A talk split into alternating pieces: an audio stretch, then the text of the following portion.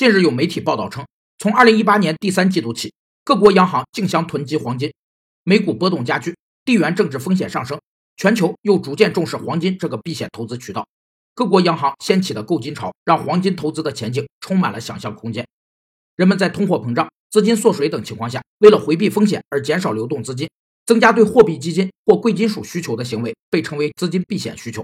这种需求会导致稀有商品或贵金属价格上涨。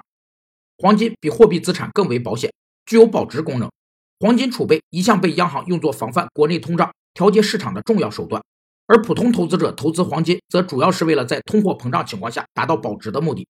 一旦美国经济或世界整体经济形势发生恶化，大量投资者就会选择避险功能较强的投资品。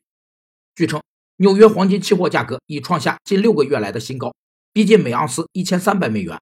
有分析认为，一旦突破一千三百美元，黄金的多头行情将正式启动。